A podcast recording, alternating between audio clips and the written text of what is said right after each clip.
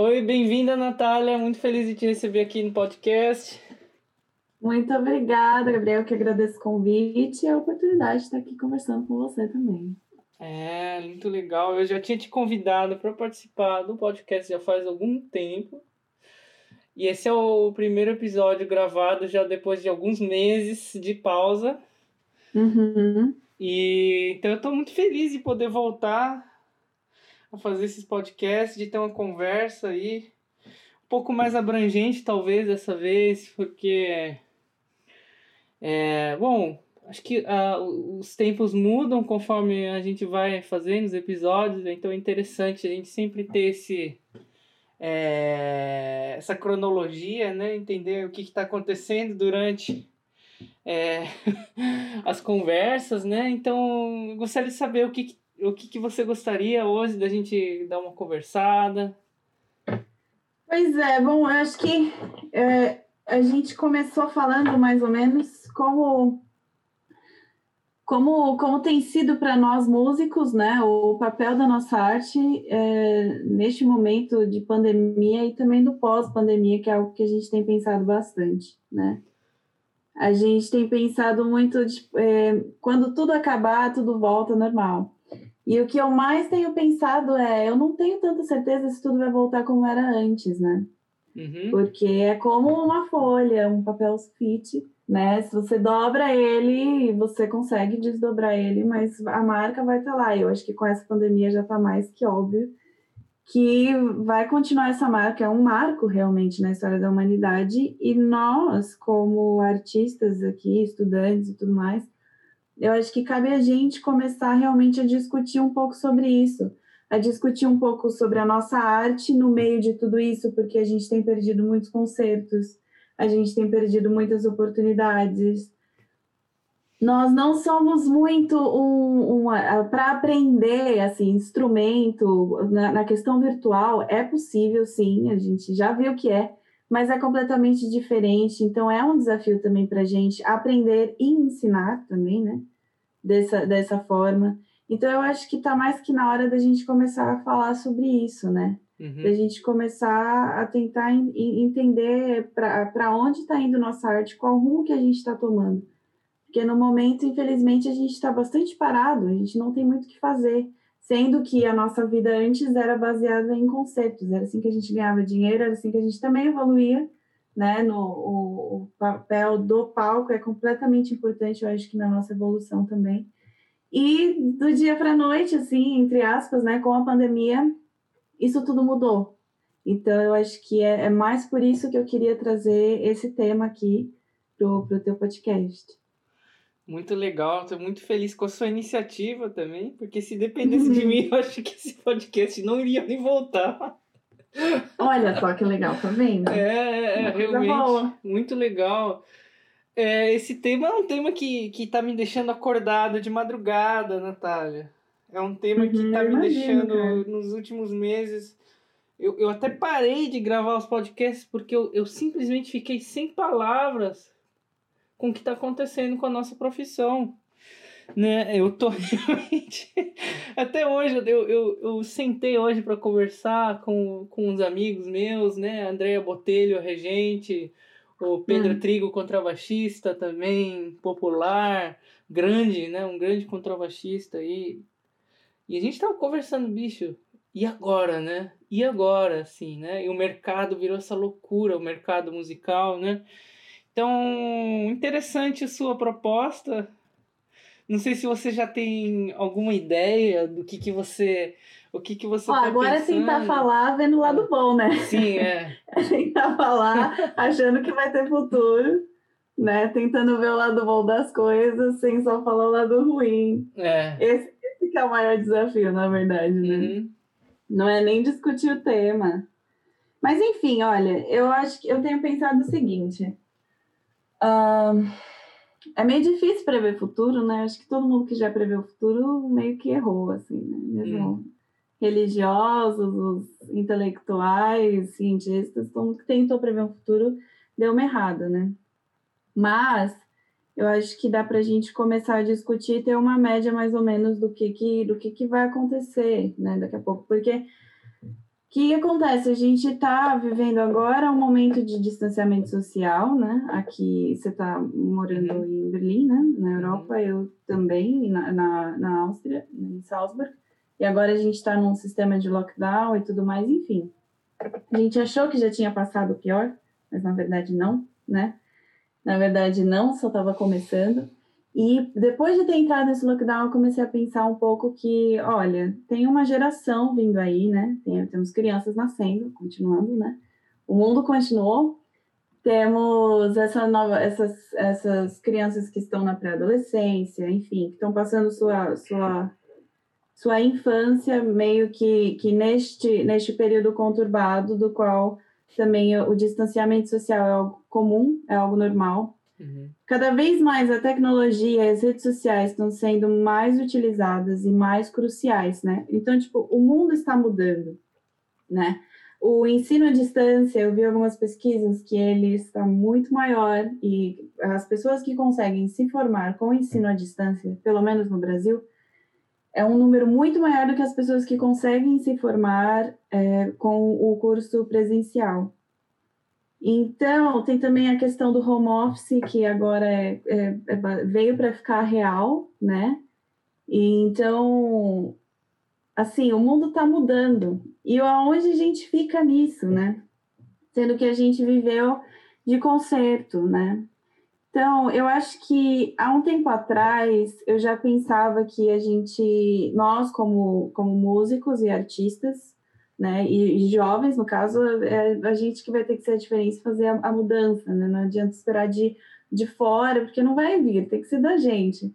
Né? Então, eu já pensava que a, o nosso formato concerto, não tanto na Europa, mas principalmente no Brasil, teria que ser um pouco renovado, de certa forma, né? Uhum. E agora, eu acho que mais do que nunca eu acho que mais do que nunca a gente tem que começar a se, se colocar na tecnologia, né? A realmente aprender novas coisas, não só tocar o nosso, os nossos instrumentos, né?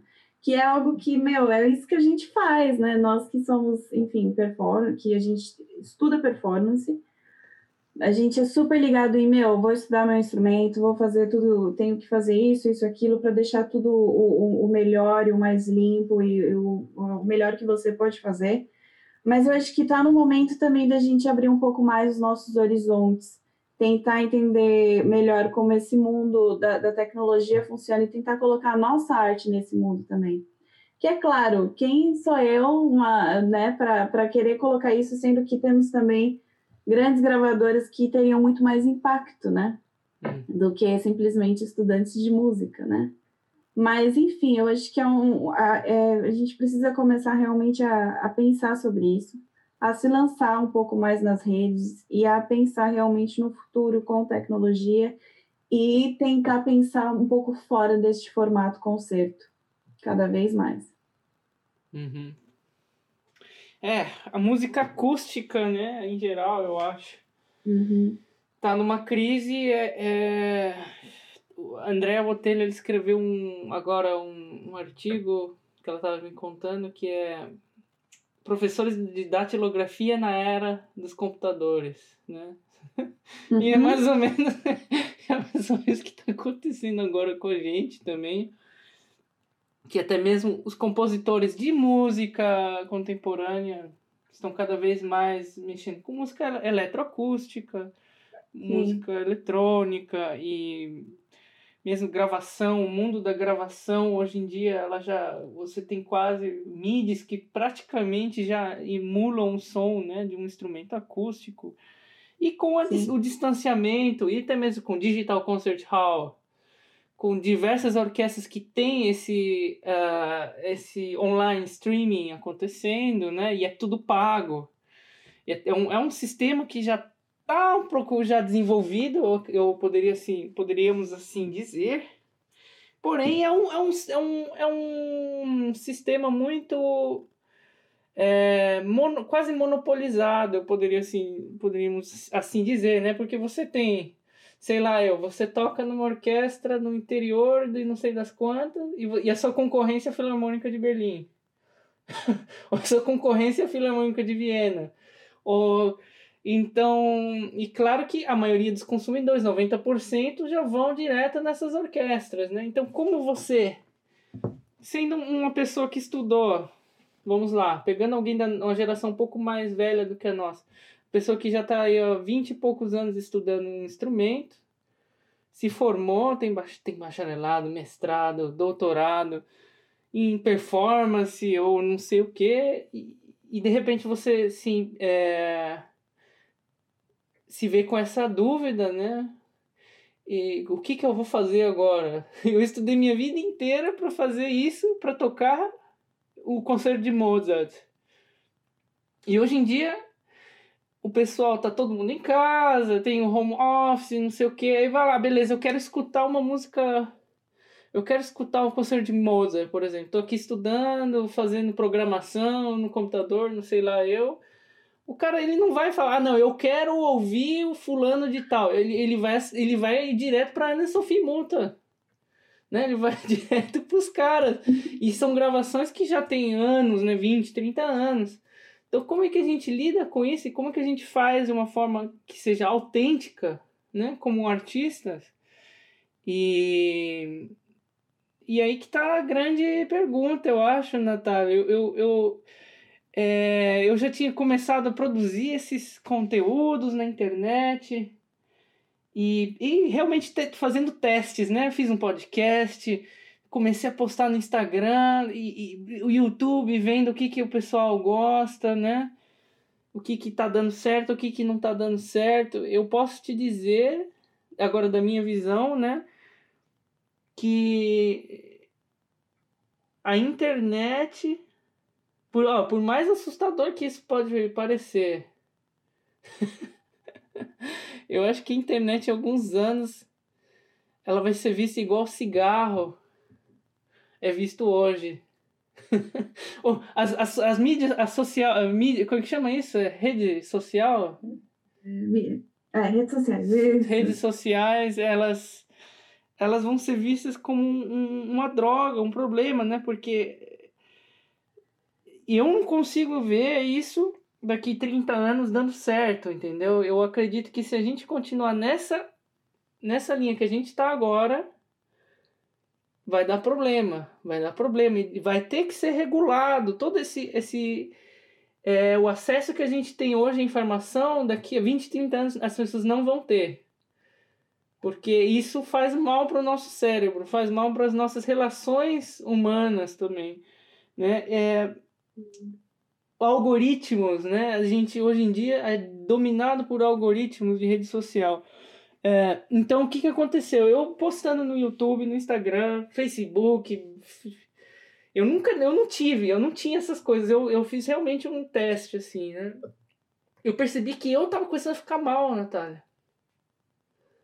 E, e não tem nada a ver com, com comentário de outras pessoas, porque é, é o. Como eu não tinha isso, eu não estava acostumada com esse negócio de redes sociais, não sei o quê eu comecei a perceber a diferença química no meu cérebro. Você começa a viciar nesse, nesse, nesses estímulos visuais e auditivos e, e likes e etc., comentários. Então, a pergunta que eu, eu quero te fazer é se você acha que existe alguma forma saudável de você fazer isso para você, como artista?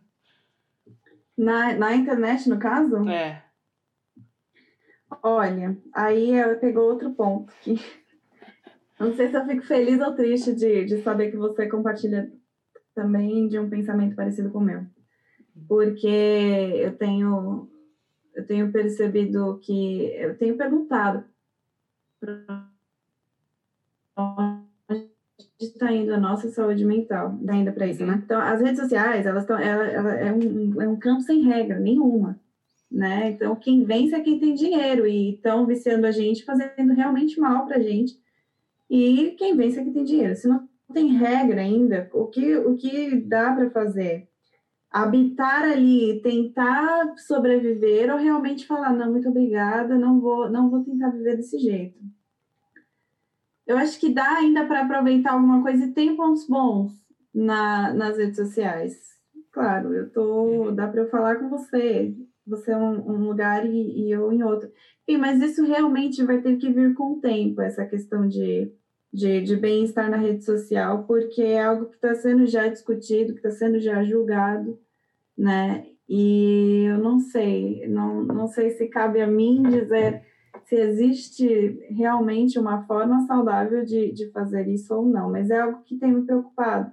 Tem me preocupado também porque, enfim, a gente está lidando agora com essa nova geração. É essa geração que está vivendo toda todo esse vício e toda essa, essa dificuldade nas redes sociais é a geração que a gente vai lidar no futuro. Como é que a gente vai tocar para essas pessoas?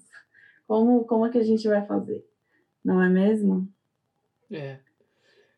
A tendência. A tendência é a nossa arte cada vez mais se transformar num entretenimento. Sim, outro ponto difícil que a quarentena e a pandemia em si fez foi transformar a nossa arte em entretenimento. É. A gente viu muito nas redes sociais, inclusive, tipo, é, as frases tipo, olha, o que seria da sua quarentena sem a arte, que é o que tá meio que te distraindo, não deixando você ficar doido, alguma coisa do tipo. Só que eu também questiono um pouco isso, porque é, essa visão de arte para ser meio que o antídoto, o antídoto do tédio, né? Você realmente reduzir a arte a uma mera distração, né? O que me preocupa também, o que e também fazer esse tema, né? Uhum. Porque talvez hoje a gente tá vendo a arte mais como uma distração e não como como uma para sua inspiração ou coisa do tipo. Hum. É, é, eu acho que música de câmara pode ser uma saída. Mais concertos, me, é, concertos menores, formações menores para poucas pessoas, né? Eu acho que é, vai, eu acho que é, é uma direção que eu acredito muito é a questão da, da da música acústica como um luxo quase. Né? É uma coisa que já, já acontece muito aqui na Europa, que você tem esses house concerts, né? que é os concertos em, em, na sua casa. E é, um, é, um, é uma experiência realmente muito prazerosa para quem está ouvindo, para quem está tocando também, de você estar tá muito próximo, né? E é uma, é uma troca de vibrações muito intensa que acontece quando você tem música ao vivo dentro da sua casa, né? E... Uhum. É... Ao mesmo tempo, Natália, esse é um... É uma coisa que me deixa um pouco preocupado também, porque... Porque a música, a nossa música, como a música clássica hoje em dia é apresentada, a gente virou como um quadro de exposições. Né? A, gente, a orquestra como uma instituição museu, podemos assim dizer, comparada a um museu, né? Uhum. Uh, então aí tem um problema também, porque isso quer dizer que existe uma forma só correta de ser tocada, né? entre aspas poderíamos assim dizer que existe um padrão que a gente tem que seguir. Quando, a partir do momento que você fala que uma orquestra é uma coisa que a gente tem que seguir e, e mostrar como se fosse na época uma coisa de museu, uma coisa histórica, dizendo assim. Então aí a música também deixa de ser uma arte e vira história, né? Que é a famosa é, a morte da, da, da arte que, que é discutida, né? Com Duchamp e etc. Pessoal aí do surrealismo e depois, né? E que é a morte da arte quando a arte vai no museu. quando, a, quando a arte entra dentro do museu, acabou. Não é mais a arte, né? Então. não sei. É, exatamente. Eu, eu penso isso há muitos. Há, há, não muitos anos, há uns três, quatro anos eu penso um pouco isso. Eu acho que eu comecei a refletir um pouco mais depois que eu passei pela Unesp também, que inclusive temos ótimos professores do mundo acadêmico lá, uhum. é, realmente pessoas que eu tenho muito respeito do mundo acadêmico, e a partir dali eu comecei a pensar um pouco realmente nesse formato que tá, ele está se acabando, né? Uhum. Ele automaticamente vai, vai se, vai, porque se a gente mora dentro de uma tradição, chega uma hora que a tradição ela, ela vai perdendo um pouco de força, né? Ela não fica lá para sempre. Uma hora ela, ela vira história, ela vira mitologia, vira, entende? Uma outra coisa. Por isso que eu acho que tá, que tá meio que pedindo para que isso seja renovado. Né? Uma, uma das coisas que, que eu posso dizer seria a junção de algumas artes, né? A junção, por exemplo, da música com as artes visuais, que é uma ideia que eu já tive há um tempo atrás, mas uh, ter essa questão da gente conseguir uh, fazer, na verdade, espetáculos, não só um concerto, mas também envolver o público de uma forma maior, tanto auditiva, uhum. tanto sensorial também, né? E visual.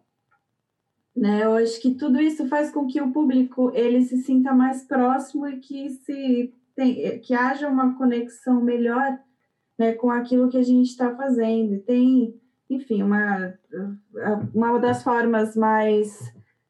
Uma das únicas formas de você acessar o subconsciente de, de, de uma pessoa também é pelo visual. Então a interação já vai ser muito maior, né? Enfim, realmente apostar em novos formatos, né? É. Formatos completamente diferentes. Não vou lá tocar o concerto, vou tocar a sonata de baile, é isso, um beijo. Não, apostar em novos formatos, em novas músicas, em novos espetáculos, entende? Que você. E pensar também no público, outra coisa que a gente não faz tanto, a gente não aprende também a fazer, que é pensar no público. Se a gente para para pensar, a gente não tem um público-alvo, né? Se a gente para para. Vamos, vamos olhar aqui para o marketing publicidade do negócio, a gente não tem um público-alvo, não tem aquele aquela que, que você faz um, um flyer e você pode entregar para aquele público porque você tem o tanto de porcentagem de certeza de que vai dar certo. A gente não tem isso, né? Enfim, tentar começar realmente explorando, indo e, e vai que vai. Não só também que a gente estuda a vida inteira, né? Para para ah, vou estudar a vida inteira para tocar um concerto, mas eu acho que meio que isso é isso que está pegando. É aí é. que está o problema. É, eu. É, o problema é essa coisa da. da erudição, né? Que é aquela coisa que você. que é muito japonês, aliás, essa, essa coisa de você pegar uma coisa, você faz sushi e você transforma o sushi a sua vida, você focaliza toda a sua energia naquilo né? Então, você pega um instrumento, um contrabaixo, em vez de você capitalizar isso, você transformar isso numa pesquisa intelectual para o resto da sua vida, por exemplo, né? Que é o, é o que a gente aprende, por exemplo, nas universidades, nos meus professores, etc. Que é, é, é a busca pela... Não é, não é só a perfeição, mas é a, a é a busca intelectual e é uma, é uma coisa que dura a sua vida inteira, né? Você tem essa sempre essa você aprende isso, né? A gente como instrumentista, como músico, como artista, a gente aprende essa busca e, e que não acaba nunca, né? É... E isso eu acho que, infelizmente, no sistema que a gente está, no sistema econômico que a gente está, não, não é sustentável. E por quê? Por que não é sustentável, né, Natália? Por que que na Alemanha a gente tem 200, sei lá quantas orquestras, cada cidade tem uma orquestra, tem algumas cidades que tem seis, sete orquestras, por quê? Né? É, uma, é uma estatística, é uma, é uma coisa fácil da gente entender. Eu acho que quanto mais você tem pessoas educadas, intelectuais, pessoas que têm acesso à informação de qualidade, Entendeu? É... Quanto mais você tem uma educação, uma cultura que prega a educação, mais você tem um acesso à música, né? A, a, a, a erudição, a, intele... a, a, a questão intelectual do que a gente está fazendo. E se a gente for pensar claramente agora numa visão, num filtro de visão mais capitalista, mais. Uh do que é o sistema que a gente vive hoje em dia, então realmente não faz sentido nenhum, porque a grande a maioria das pessoas, seja aí, você pode ver, né, nos Estados Unidos, essa, o resultado das eleições agora. Quase que uhum. o Trump ganhou. Por que, que quase o Trump ganhou? Porque a grande tem uma a metade da população não tem ideia. Eu não, eu não consigo imaginar alguém que lê um livro de história que, estudou, que sabe ler, que sabe interpretar texto, que, que ia votar num cara desse. Ou, ou no Brasil, ou, então você vê que é um, é um fenômeno inacreditável que é, a gente tem acesso à internet, a gente tem acesso à informação como nunca na nossa história, e mesmo assim o ser humano bate na tecla de, de, de não, eu sou primitivo, o negócio é só caçar, é, é o pensamento empírico, né? Então eu sei que a gente está fugindo um pouco do, do, do, do assunto, né? Mas. Não, não, estamos também no mesmo assunto. Mas é bem por aí, porque tudo isso que a gente está falando é um ambiente que, que a gente está vivendo e provavelmente um ambiente que a gente, ou talvez pior, o ambiente que a gente vai enfrentar daqui a um tempo. E nós, como artistas, meio que nós temos que pensar nisso, né? porque a arte ela mora em, nesse lugar, né? Ela mora naquele no, no, no, lugar também também da crítica, também no, no lugar que, que, que você faz a crítica para melhorar ou para só para realmente é. trazer uma nova visão, né? E enfim, então realmente eu acho que a gente tem que parar um pouco para pensar nisso e outra coisa também que pode ser uma saída para nós é a gente também se, se inclinar mais para a educação, né? É. E tentar investir um pouco melhor nisso, né? Na, na futura, né? No caso. Que a gente puder, de, o que a gente puder passar de, de, de conhecimento para as pessoas, é, mais melhor será, entende? Uhum. Então, se você teve essa oportunidade de aprender contrabaixo, de, de enfim, de estudar em, nas universidades, de, de, tudo, tudo que você teve de oportunidade de aprender até agora, se você passar isso adiante, isso já é, já é muito valioso, né? Eu acho que quando você entra, começa entra em contato com realmente um pouco de conhecimento, você começa a entender que não existe nada mais enriquecedor do que passar isso de gerações em gerações, e é assim que a gente está vivendo agora. Né? É por isso que estamos aqui vivos até hoje, porque as, as gerações anteriores foram passando conhecimento. E acho que essa também pode ser um, um tipo de nossa missão, né? Meio que passar esse conhecimento adiante e, e, tentar ajudar a educação. Eu digo, por exemplo, do Brasil, que é de onde a gente vem, que é um lugar que eu realmente tenho muita vontade de, de, de realmente contribuir com a cultura do lugar, uhum. porque tendo a experiência de morar aqui, eu também percebo quão rica a cultura brasileira é. Uhum. E se eu tenho essa visão, eu realmente não posso deixar isso, isso se acabar, ou isso, isso sem, ser levado, né, de alguma forma. Sim. pelo vento, né? Então é realmente é realmente tentar achar apoio nisso, na educação e na, e na inovação de você trazer a mistura de novas artes e tentar achar realmente um público para a gente, que é, é essa, isso seria ótimo. A gente achar quem é o nosso grupo, quem é o nosso público, quem é que está interessado naquilo que a gente faz né?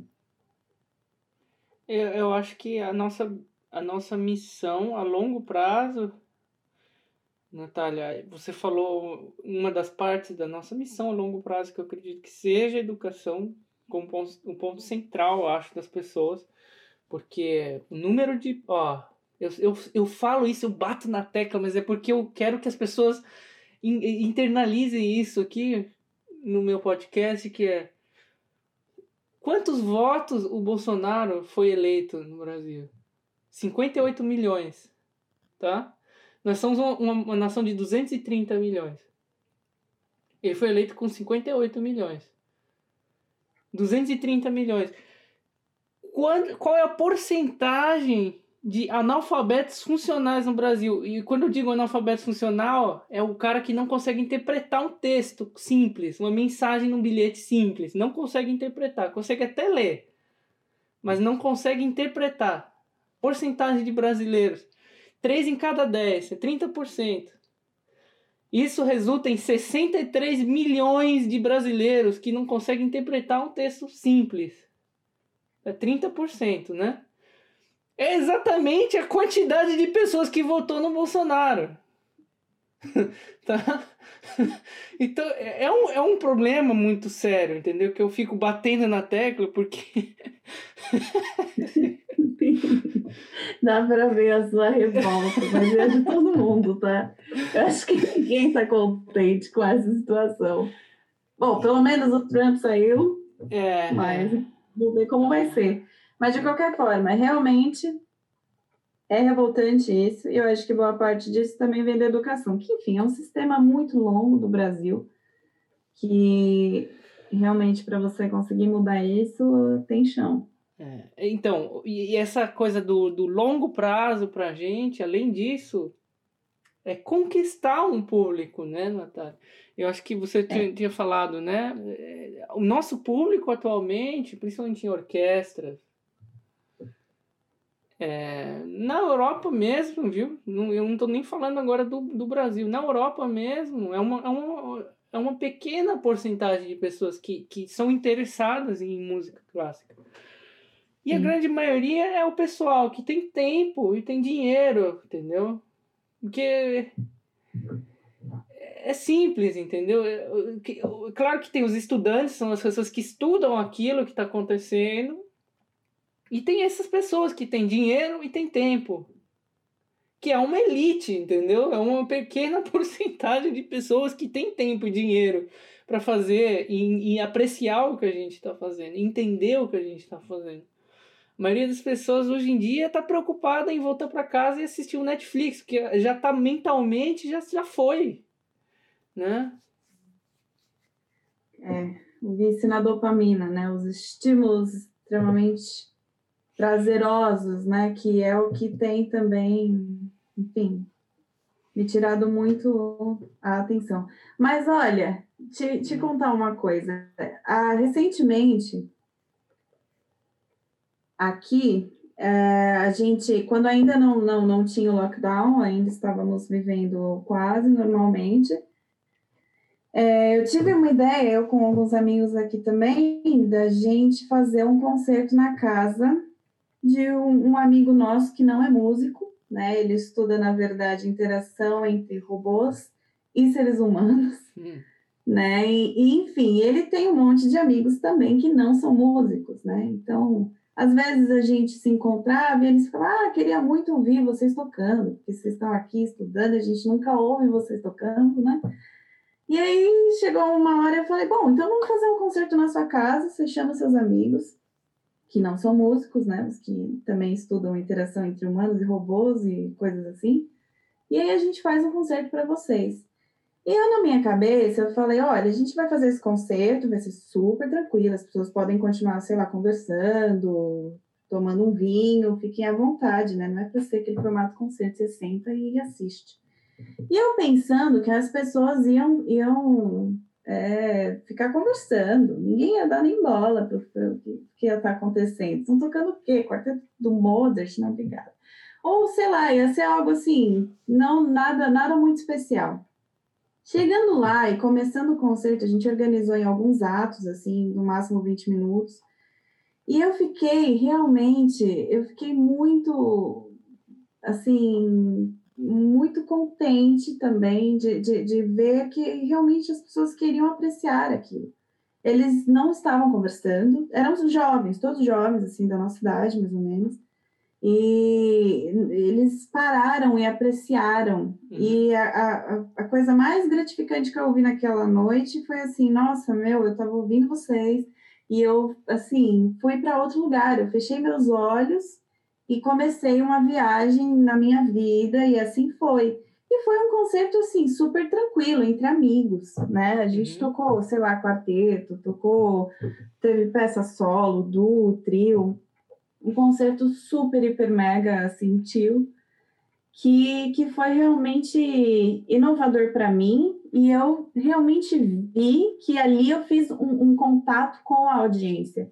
Houve aquela, aquela troca, né? Aquilo que você falou também no começo, concertos em casa, concertos, enfim, de música de câmara, que é realmente algo, é quando você sente que você, meu, fiz alguma coisa, deu certo, né? Consegui tocar alguma pessoa, né?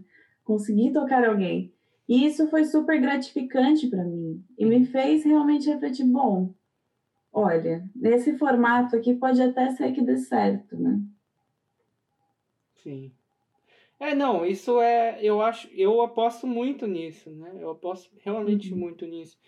E eu tenho feito vários arranjos agora para contrabaixo, com violino, contrabaixo com violoncelo, contrabaixo com viola, porque é o que eu, o meu, vai ser o meu ganha-pão, eu acredito, em breve, porque realmente, é, apesar da orque a música orquestral ser uma coisa simplesmente é, inigualável, eu acredito que quando você tem a experiência de sentir a, a vibração que uma orquestra pode produzir, é uma coisa realmente fora desse mundo. É uma coisa alienígena, assim, quase. Porque são muitas vibrações e diferentes cores e, e todo mundo toca diferente, né? Ninguém tá tocando igual numa orquestra. Então, é, são cores e notas diferentes que alguma, de alguma forma encontram, se encontram e fazem soar daquele, jeito, daquele jeito que soa. E eu acho que isso é inigualável, incomparável com um, uma gravação. É, pode a, a, tecnologia de, de gravação de som, de reprodução de som, de alto-falantes e tal, eu acho que elas está longe, pelo menos para mim ainda está longe de reproduzir a, a verdadeira sensação de você estar tá naquele corpo, naquela célula in, in, in, incrível de moléculas sonoras e pessoas e, e, sons e respiração, todo mundo junto. Então, é, eu acho que isso é insubstituível, entendeu? É uma coisa que eu acho que, o, o, como eu disse, eu acho que se você educa alguém, se você dá um contexto histórico para essa pessoa, que eu acho que o que acontece muito é a pessoa nasce no meio, por exemplo, é, nasce lá, é, eu, por exemplo, nasci em São Paulo, né, capital, e você fica preso naquilo, a sua realidade é você vai, pega o, o, o metrô e vai lá, compra o pão na chapa, café, depois à noite, aí trabalha, à noite vai no Estadão, compra o, sei lá, eu, lá, o pernil, sanduíche de pernil, não sei. Mas o, o que eu quero dizer é que você fica preso naquilo, nessa coisa de, ah, tô, é o meu dia a dia, aquilo. E eu acho que a gente esquece que tem uma história, tem anos e anos, décadas e, e, e tantas coisas que já aconteceram na nossa no, no, nosso mundo, entendeu? Eu acho que é, é muita superficialidade nossa, fica sempre pensando no, no, na gente, ou ficar pensando no, no, no, que a gente vai comer amanhã, no, no post de quem lá, ah, tal cara, olha lá, o cara lá, ele toca de qualquer jeito, ah, o cara toca de outra escola, ah, que lixo, sabe? Você fica naquela superficialidade terrível ou, ai, não, porque essa mina é gostosa, a outra é gorda. Ah, esse cara aí tem tanquinho, o outro é um otário lá que fica falando de não sei o que, racismo. Tá, é um problema. A gente tem, tem vários problemas, tem várias preocupações no nosso dia a dia, mas é muita superficialidade do nosso intelecto, até porque nós somos pessoas que criaram isso aqui, que é uma, é uma realidade completamente diferente do que, do que era há dois mil anos, três mil, quatro mil anos atrás. Então a gente tem que ter essa. É... Eu não sei, é uma mente aberta para você falar, bicho, calma aí, eu quero entender como é que a gente está aqui, entendeu? Como é que Meu, o, o, a criação do sanduíche de pernil do Estadão é uma coisa absurda, por exemplo. é uma coisa fora desse mundo. É uma coisa que, que existe uma história por trás, que a gente tinha que ter essa curiosidade, entendeu? De, de querer entender a história também. Sim, de fato. Hum. E eu diria uma coisa: se, se, se não formos nós artistas para tentarmos fazer esse furo nessa bolha, quem vai? Né? Eu acho que é por isso que a gente está tendo essa conversa, porque rola também uma insatisfação dentro da gente, dentro de nós artistas, do, do mundo que, que a gente está vendo agora. E dessa insatisfação é quando começam a, a, criar um milhão de questões na nossa cabeça, é onde a gente pode começar, talvez, chegar em algumas respostas e algumas soluções. Mas que uma coisa, assim, realmente, assim, é, se não é a gente para fazer o furo, quem vai, né? E eu acho que é por isso que é importante a gente começar realmente a pensar um pouco melhor sobre o nosso futuro é. né? O futuro da nossa nação, porque a gente tem isso como missão. Se eu falei, olha, cheguei na hora da faculdade, falei, olha, eu vou escolher, vou fazer violino, vou fazer música. Estou escolhendo ser artista, né, numa sociedade. Estou escolhendo este papel. Então, que, que, que eu também, sabe, escolha fazer a diferença também neste, neste momento tão conturbado que a gente está vivendo. Por mais que é. não seja fácil, né? Então a, gente nem conserto tem. É. Às vezes é difícil sobreviver realmente monetariamente, sabe? Falando de dinheiro no momento como, a, como, como agora. Mas é isso, é o, o amor a, a, a, essa arte, a, a ser esse, esse tipo de pessoa, artista, realmente. É, isso aí. É, é é muito importante, eu acho que é não só importante, mas é essencial que a gente tenha essas conversas e, e, porque eu acho que tem muita gente se sentindo sozinha no mundo agora.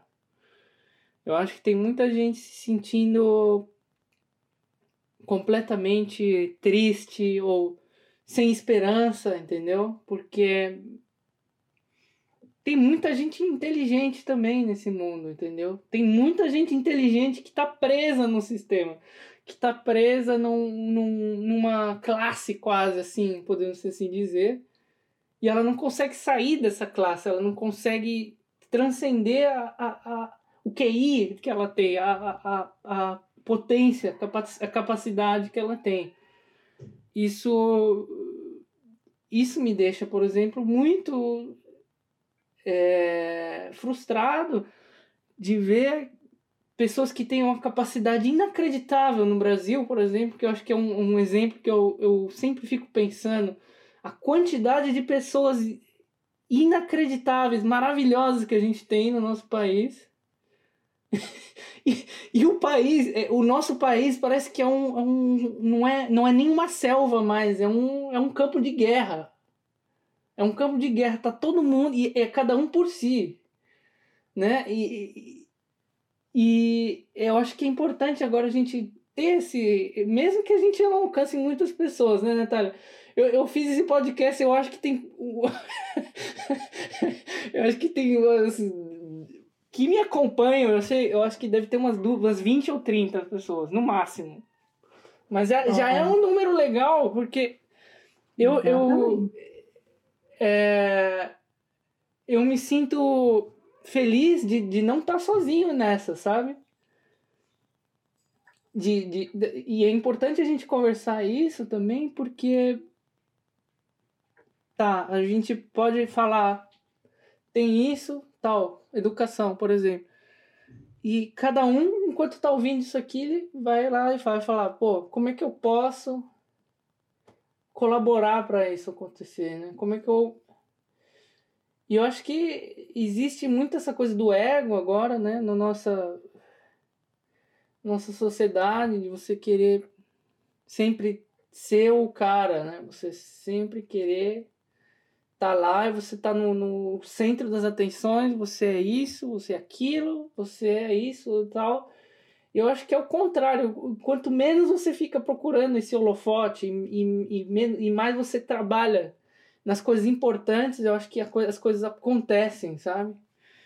É, a maioria dos grandes músicos que eu conheço, eles não, nunca buscaram nada do que eles alcançaram, né? Claro que tem as exceções dos caras bem escroto aí, que puxou o tapete de todo mundo e deu certo, mas, mas tem também esse pessoal que realmente chegou lá porque fez o trabalho certo, entendeu? Eu acho que nós, como músicos, agora tem, a gente tem essa obrigação, em vez de capitalizar na burrice e, e, e superficialidade das pessoas, que é o que está acontecendo agora, né? Então você vai lá, eu vou fazer um concerto, eu vou tocar o concerto de contrabaixo de, de Dittersdorf com duas minas coreanas peladas dançando. com música eletrônica junto, acompanhando o contrabaixo. Eu, eu acho que isso, não, não sei, é, é duvidoso, entendeu? Mas pode, é um jeito, é um jeito de capitalizar também. Pois é. Olha, mas eu também, eu também sinto um pouco de falta da gente discutir isso no nosso meio, né? Eu acho que o nosso meio, ele é um, assim como você falou, bom, às vezes a gente também se sente muito solitário, às vezes a gente também não sabe quantas pessoas a gente alcança, enfim. Mas eu acho que o nosso meio também é um meio muito, um pouco, digamos, não muito, acomodado, né? Não é, não é, não é um pessoal que, que para para ficar refletindo e pensando as coisas, né? Uhum. Eu acho que é tanto tempo realmente tentando, assim, se aperfeiçoar em, na técnica do violino, aquele micro do micro do micro, né? A bolha da bolha da bolha, que falta um pouco desse, né? Desse de, de conseguir olhar fora da bolha e conseguir olhar o que está acontecendo e conseguir discutir isso uhum. também, né? Eu acho que para mim isso falta muito há, há anos atrás, assim, né? Acho que desde uns quatro, cinco anos atrás eu sempre senti muita falta disso, sempre senti muita falta de nós, artistas que tocamos, sei lá, instrumentos, tocamos em orquestra, orquestra jovem, orquestra não jovem, essa, essa questão de, de questionar para quem eu estou tocando, por que eu estou tocando e o que está acontecendo. Né? O, o, você está tão inserido naquela bolha pequena, que é só tocar o seu instrumento, que você perde a visão do macro. Né? E isso é preocupante porque, olha, a gente tem um futuro aí para carregar, né? Uhum. As pessoas, as gerações vão passando, né? E a gente tem um futuro aí para acontecer. E como, como faremos? Não é mesmo? Com tantas mudanças também aparentes. Né? Mudando, é. enfim, formatos. O mundo que eu conhecia na minha adolescência, por exemplo, já não é o mundo que eu vejo hoje. Uhum. As coisas mudam muito rápido né? nem vamos comparar, sei lá, 20, 30 anos atrás, é, é absurdo, né? A rapidez das coisas, né? Enfim, a agilidade, o crescimento da tecnologia, enfim, a gente continua na bolha. É. Estudando nossos instrumentos, temos que estudar realmente, mas também é importante olhar em volta, né? É, é importante olhar em volta eu acredito que vai acontecer. Ó, eu tô fazendo previsões aqui. Esoterismo agora, já chegamos. Exatamente. É... Gabriel lendo as cartas. eu acredito que vai, vai acontecer alguma coisa ainda. Muito séria. Olha, e... eu tenho um amigo que me diz a é. mesma coisa, viu? É. Me preocupa. Vai acontecer Muita uma gente mudança... falando a mesma coisa, você já fica, meu Deus do céu, o que, que é isso? É, é, é mensagem do divino, né? Vai acontecer uma mudança drástica ainda. Já, já, tá, já aconteceu agora, mas vai acontecer uma coisa muito maior ainda. E a pois gente é. tem que escolher o lado certo dessa história toda aí, pra gente não entrar no, no, no, no é... Como é que eu posso falar isso?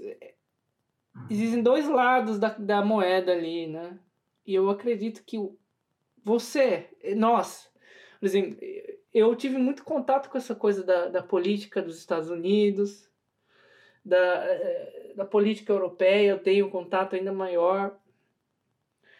E acompanhando as eleições agora dos Estados Unidos, eu percebi uma coisa muito engraçada. Né? Não, não agora a questão da guerra, né? Quase que estoura a guerra lá nos Estados Unidos, civil, segunda guerra civil, lá, blá blá blá. É, que existe uma divisão muito séria no país, mas tem um problema seríssimo ali. Não é democrático. Como é que um, um país que é o, a, deveria ser a casa da democracia, o, o, a, pedra, a pedra principal né, da, da nossa democracia, do, do capitalismo, né, aquela coisa do American Dream, bicho, isso aí nunca existiu. Você vê esse colegiado eleitoral, é uma piada, é um absurdo. Se eu morasse num lugar que você tem o, o, o, o cara eleito com a maioria dos votos, né? Deveria ser assim. Normalmente, numa democracia, a maioria dos votos ganha. Todo mundo tem um voto. A, a, o valor do seu voto é igual, né? O Trump foi eleito com a minoria dos votos, né? Por exemplo. Mas ele teve a maioria, a maioria do colegiado eleitoral lá. Né? Que são essas divisão por estados e etc. E quem, quem ganha mais eh, votos num estado ganha todos os, os colegiados eleitorais lá nos Estados Unidos. E aí quem acerta o número lá é igual jogo de, de, de basquete. Né? Uhum. Então você, você fica, bicho, isso aqui não é democracia, isso não é um sistema democrático. Entendeu? Então, se, se, se lá não é, onde que vai ser? Tá bom, certo. Quem, quem é o país com maior guerra, índice de guerras do, do, da história recente nossa? Estados Unidos, é disparado. Os caras destruíram o mundo destruíram o mundo, a economia do mundo. Eu acho que é, os caras fizeram guerra para tudo quanto é lado, né? A nossa, a nossa, a nossa ditadura militar, que foi um, um, terrível e apagada da nossa história, praticamente, hoje em dia, foi completamente liderado pelos Estados Unidos. Isso é fato, tá tudo ali, o documento lá que o Obama trouxe até para o Brasil, que o Bolsonaro quase que quis queimar o documento até. Né? Então, é... O que, que eu quero dizer com isso tudo? e que espertos os ouvintes aí. Coisa pode ficar ainda muito feia. Coisa ainda pode ficar muito feia porque isso existe, existe um limite do, de, de, do, da exploração humana, entendeu? Existe um limite. De fato.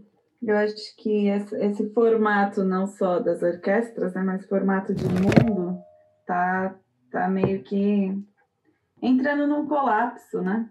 É. Vai tá acontecer uma mudança. colapso aí. Vai acontecer uma mudança ainda séria. Exato. Pois é, a gente viveu um tempo de paz, entre aspas, né? Assim, diria, os anos ali 2000, 2010, mais ou menos, né? Paz. Mesmo o início do. É. é, mais ou menos, né? Porque os países lá árabes, né? E 2008 a, a crise lá econômica e é, Primavera Árabe e, e, e busca por Osama lá, Bin Laden. Então que era que é um problema mais, na verdade, americano do que propriamente, sei lá, latino mesmo, sabe? Mas Sim. eu digo assim, ó, o problema global que a gente está enfrentando agora, assim, faz, faz uns anos que a gente não, não, não enfrentava, entende? Uhum. Tendo realmente todos os países sendo afetados, né, economicamente também falando, então fazia um tempo que a gente não sofria, né? Enfim, então pode ser que, enfim, ordem natural das coisas, né? É, é. É, e tem muita gente no Brasil, o que me incomoda, eu vou agora falar, né? Porque a gente fala dos Estados Unidos, eu vou falar da China agora também. China, da Rússia. China, Brasil. Vou uhum. falar da China, da Rússia agora um pouquinho, porque uhum. Nós temos aí uma. laia de pessoas ou falando coisas inacreditavelmente racistas até, né? Sobre chineses. O pessoal nem sabe o que é japonês, chinês, coreano, eles não têm ideia. Vietnamita, para eles tudo é igual. Laos, Tailândia, tudo chinês. Tudo chinês, todo mundo come rato, todo mundo come morcego. É, os chineses querem destruir o mundo, todo chinês quer destruir o mundo, todo chinês tem coronavírus, todo chinês é, é, não, tem, não tem liberdade de expressão, todo chinês é, é enfim, enfim, é, vocês, eu, eu quero saber para o pessoal que é mais, entre aspas agora, vou falar, inteligente, né? Que, que tem esse pensamento crítico e fica falando, não, porque não é China, não tem pensamento de. não tem liberdade, você é controlado, né? Meu amigo, você é controlado pelo Google faz anos. você tem um histórico ali. Eu, eu não consigo entender. O WhatsApp, você nem tá falando no WhatsApp, os caras estão gravando sua conversa, logo depois você recebe lá o, o, o propaganda no, no Google. Vocês estão loucos, vocês estão malucos. Vocês... e a China fez essa. censurou o Google, YouTube, Facebook, porque eles não. Eles estavam é, é, protegendo os seus, os seus cidadãos. então, Exato. Quando, olha, na verdade, quando assim que eu cheguei aqui, que eu comecei a ter bastante contato com, com as culturas orientais, com, com os chineses e tudo mais, eu acho que uma das primeiras coisas que eu perguntava para todo mundo chinês que eu conhecia era tipo, por que, que o teu governo meio que cancela o Google? Por que, que não tem Google, Facebook ou Instagram no, no, no na China, né? Todos eles me responderam a mesma coisa, né? Todos eles me responderam, olha, porque o, o, governo diz que, que os Estados Unidos coloca, coloca muita fake news e fala muito mal da China no, no Facebook, enfim, no Google em geral. Uhum. E aí, às vezes, eu pensava, meu, mas o que acontece, né? Mas depois, com este realmente com essa questão das redes sociais, é de fato, nós também estamos sendo controlados pelo Google, de certa forma. Nós somos produto, né, para eles. E isso tem trazido, meu, consequências muito, muito difíceis, difíceis até mesmo de serem revertidas, sabe? Enfim, o mundo está meio que polarizado, né?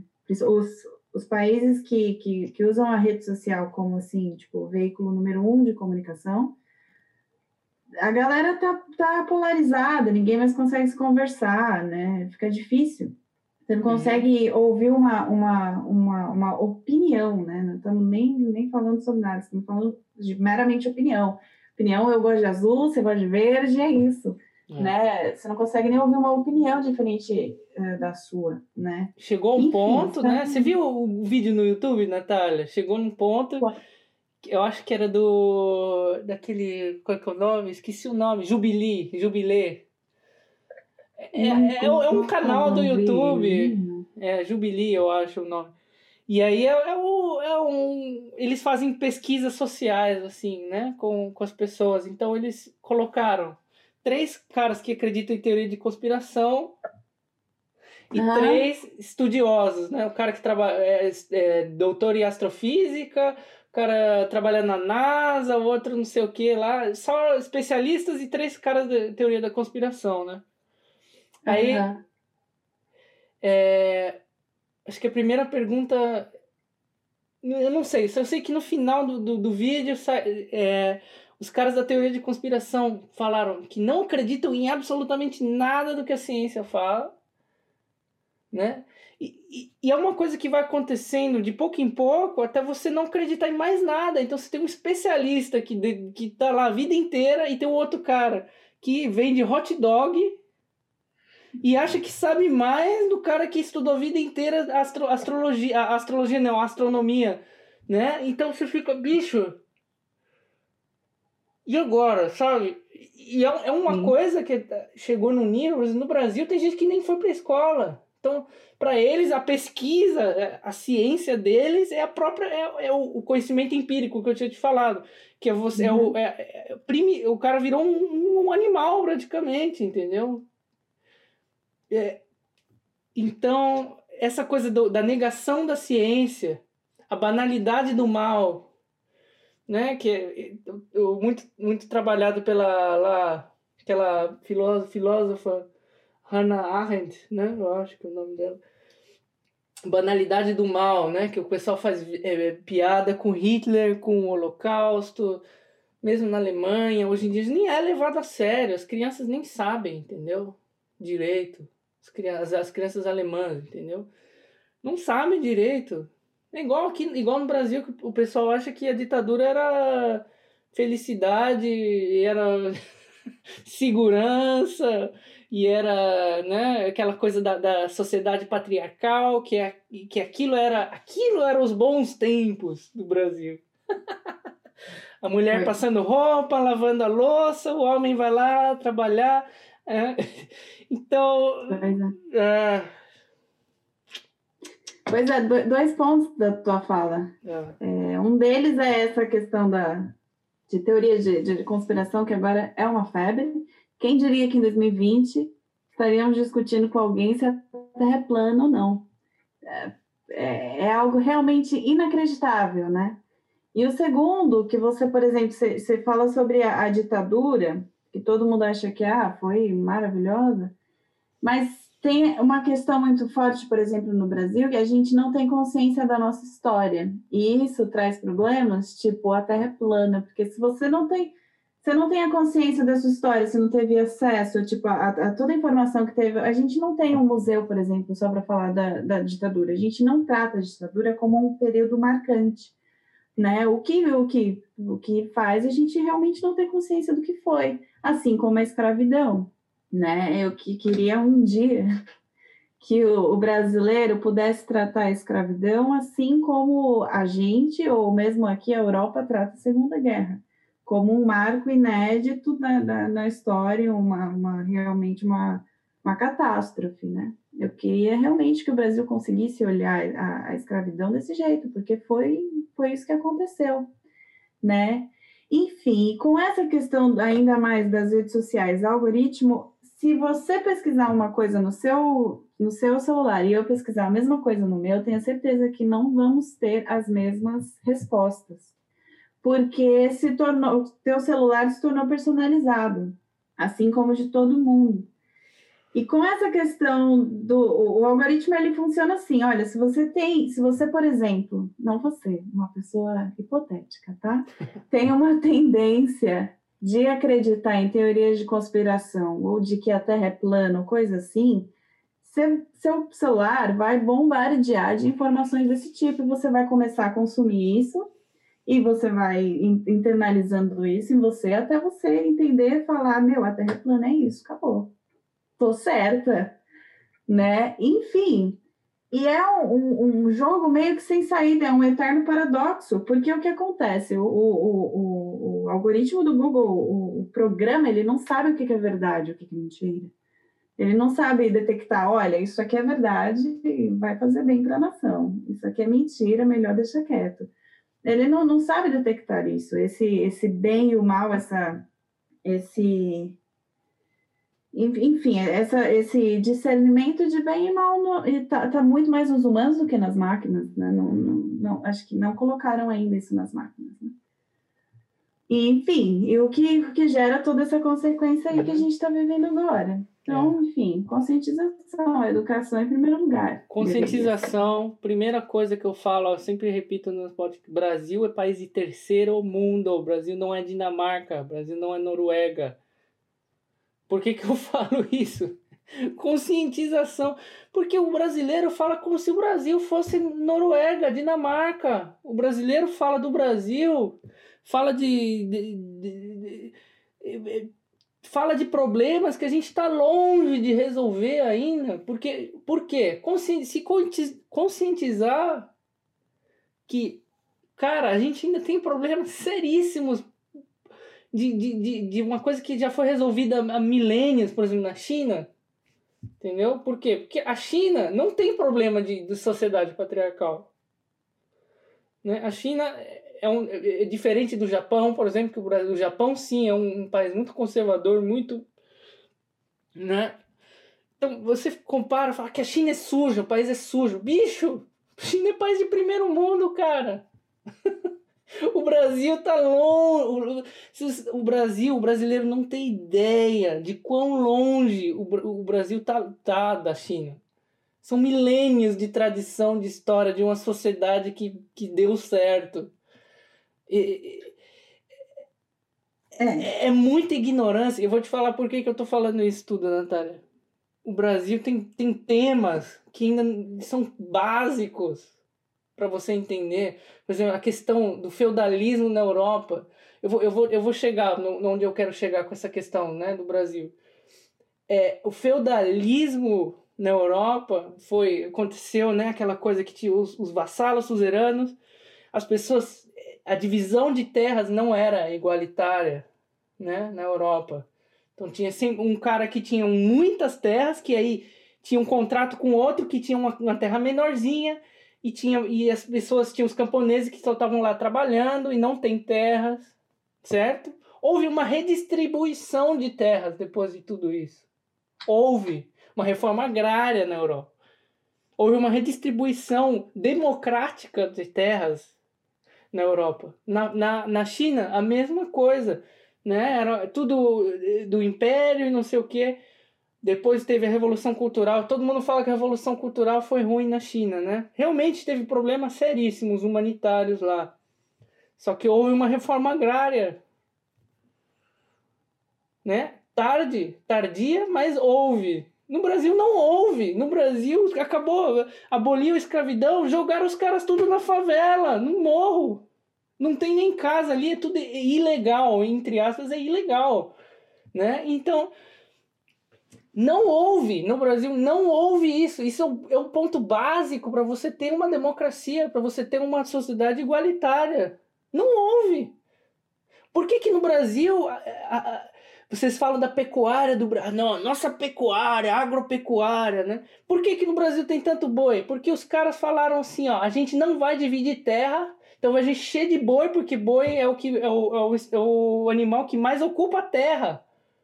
Então eles, para não darem a terra para ninguém, falam, não, para dar uma boa desculpa, eu vou colocar um monte de boi na terra ali. Não vou dar, não vai dar para vender isso, entendeu? Então, e essas coisas você não aprende na escola. Ninguém fala de reforma agrária no Brasil na escola e discutir por que, que isso seria importante, né?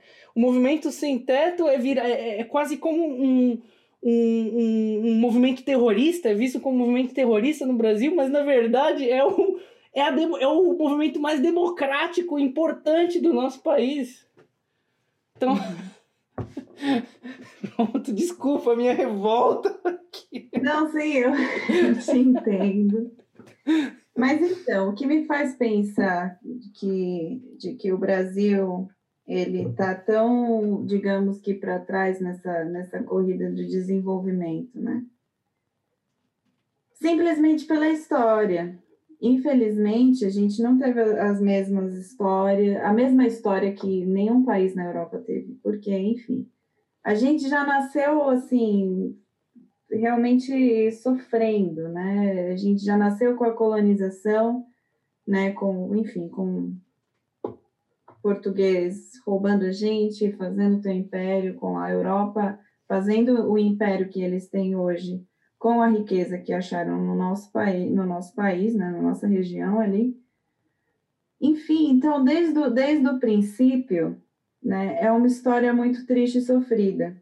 Uma história muito triste e sofrida, sem o mínimo de conscientização, dá nisso. É. Não é mesmo? É. Dá nisso. E nem adianta, olha, eu, eu, eu aqui, eu, a, a, gente querer dizer, olha, o problema do país é isso, ou aquilo, ou uhum. aquilo outro. Porque são tantos. E é tanta coisa que precisa mudar que é quase é impossível você chegar numa conclusão é. e, tipo, num, num veredito. Olha, é isso e pronto, acabou. Se fizer isso, vai dar certo. É. Entende? É tanta coisa que precisa mudar, né? De mentalidade também. No Brasil, a gente tem essa questão, a gente acha que a gente sempre espera um salvador da pátria. A gente espera eleger, digamos assim, um, um político que salve tudo, que melhore tudo, que faça tudo melhor. Né? A gente não sente tanta responsabilidade como cidadão, como pessoa, como brasileiro, de, de fazer também um Brasil melhor, né? Isso eu vi muita diferença assim que eu cheguei aqui. Aqui a cultura é realmente diferente nesse ponto, né? Aqui as pessoas, enfim, elas são muito mais conscientes assim do, do papel delas uhum. na cidade, na sociedade que elas vivem e tudo mais. No Brasil a gente ainda não tem isso, né? É. Enfim, então são tantos tantos pontos, né, que realmente são chegam a ser tristes. Né? É, na Alemanha, é, as pessoas são é, auto-intituladas, entendeu? Elas falam: esse é o meu país, eu vou cuidar do meu país. Uhum. É, a Alemanha tem 80, mil habitantes, 80 milhões né, de, de habitantes. Numa área geográfica de mais ou menos um estado médio do Brasil.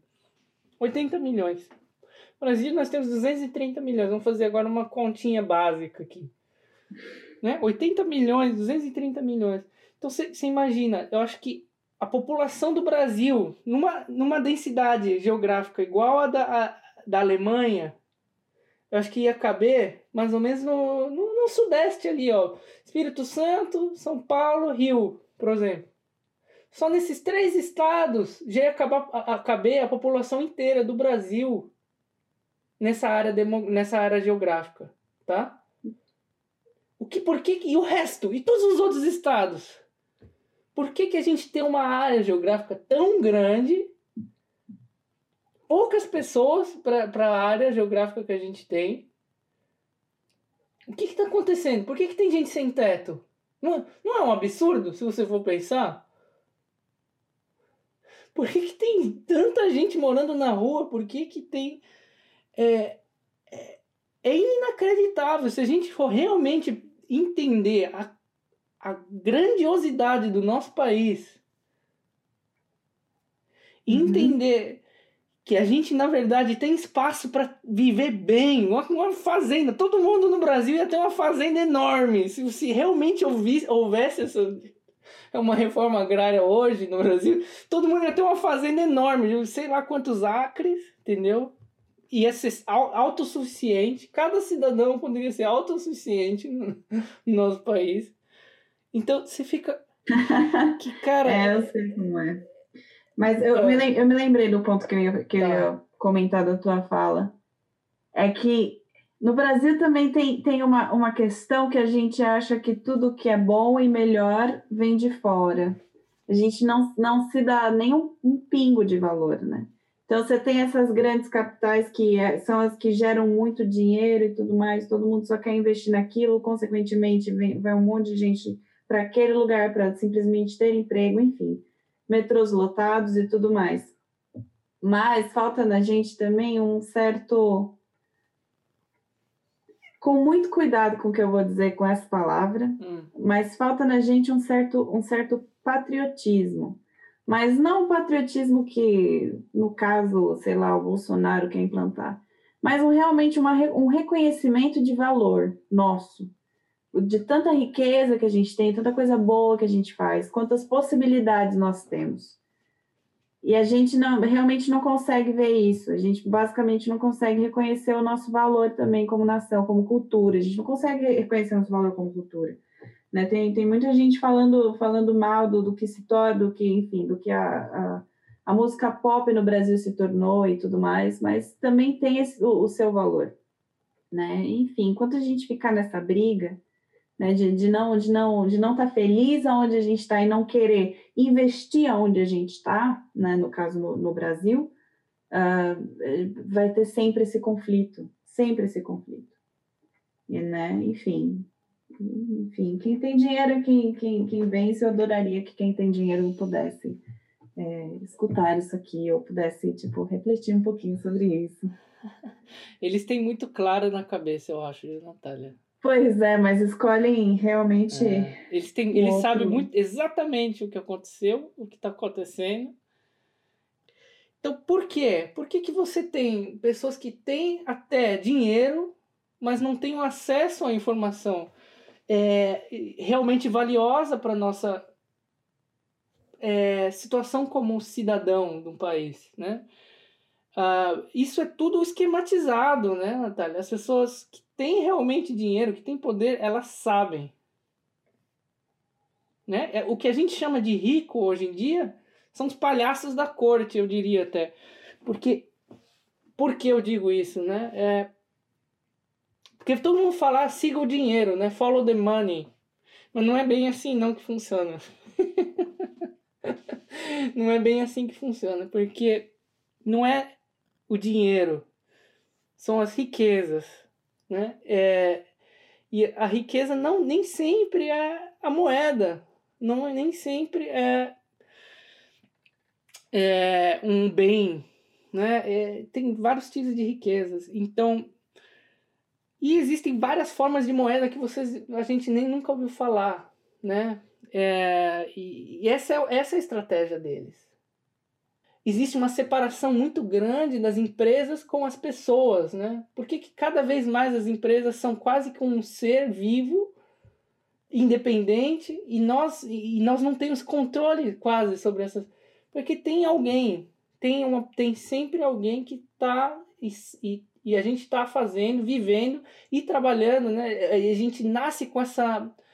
É, a gente nasce já com essa pressão de trabalho, né? A criança cresce, nasce e já dá. O primeiro brinquedinho já é um carro de, de bombeiro, carro de, de polícia, né? Eh, e na casa das mulheres, que é essa coisa, né? Da, da, você já fala para a pessoa desde bebê, educa a criança a ter essa mentalidade de achar que você precisa trabalhar, né? Eh, e isso é uma, um conceito bíblico até, né? Da questão do trabalho para a gente. E, Gente, eu tô viajando aqui na conversa.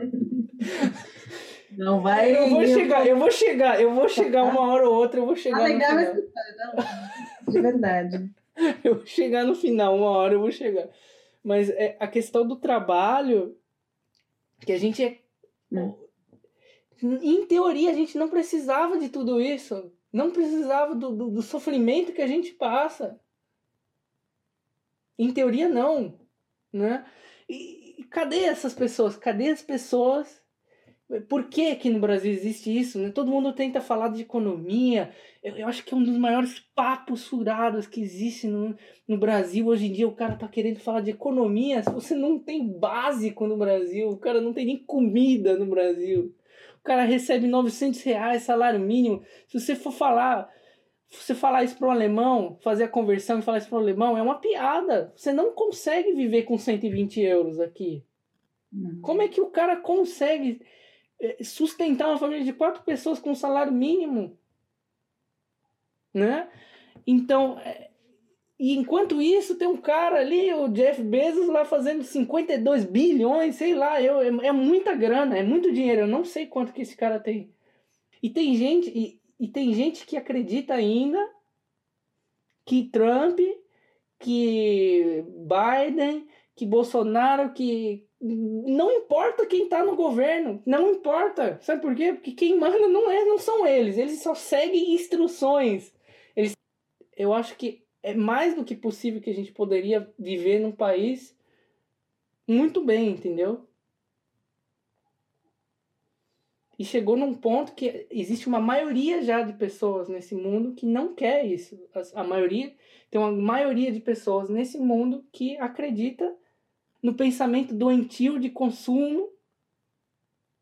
Né? E é pou, pouquíssimo falado isso, né? É pouquíssimo falado da quantidade de analfabetos funcionais no, no, no nosso, na nossa sociedade. E existem diversos graus, né?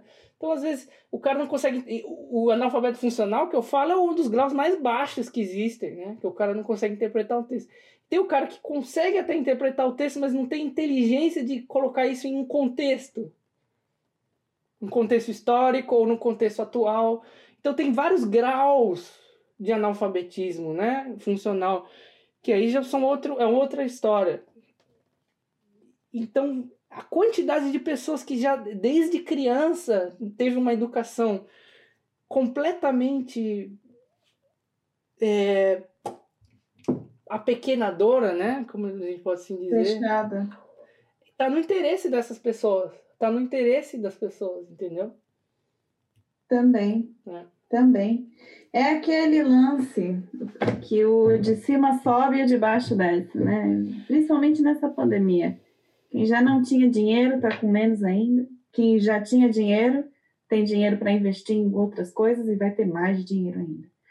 Enfim, esse sistema, sistema capitalista que a gente está vivendo, a gente está vendo o colapso dele, a gente está vendo ele, ele realmente, enfim, entrando em colapso, basicamente, né? É. Enfim, nunca teve, nunca tivemos tantas pessoas no mundo também, né?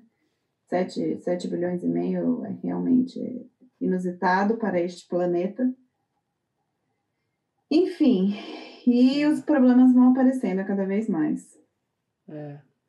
Então, eu acho que acho que a conclusão que eu queria falar de tudo isso, que eu falei um monte de besteira, falei beirando a teoria da conspiração.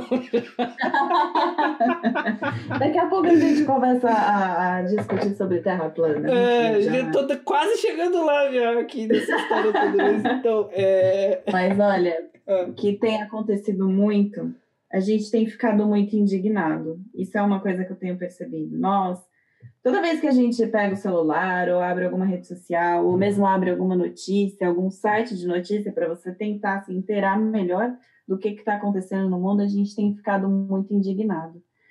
E eu também me pergunto se isso também não, não é uma, uma, uma tendência que tecnicamente querem que, que, que tenhamos. Essa indignação, esse essa falsa sensação de que você tem um poder na internet, de você militar, de você, meu, postei uma coisa, militei, né? Por exemplo, uhum. recentemente teve essa, essa questão do, do estupro culposo que, que foi, viralizou e tudo mais, enfim. É, claro, eu fico completamente indignada com o caso, mas olhando bem, assim, às vezes você, olha, postei no Instagram que não gostei deste estupro culposo e tá ótimo, militei. E essa é a questão, a gente vai ficando indignado em nossas casas, nossa saúde mental vai indo água abaixo, né? Porque cada dia é uma, é, um, é uma notícia diferente, é uma bomba diferente, uma notícia extraordinária e terrível.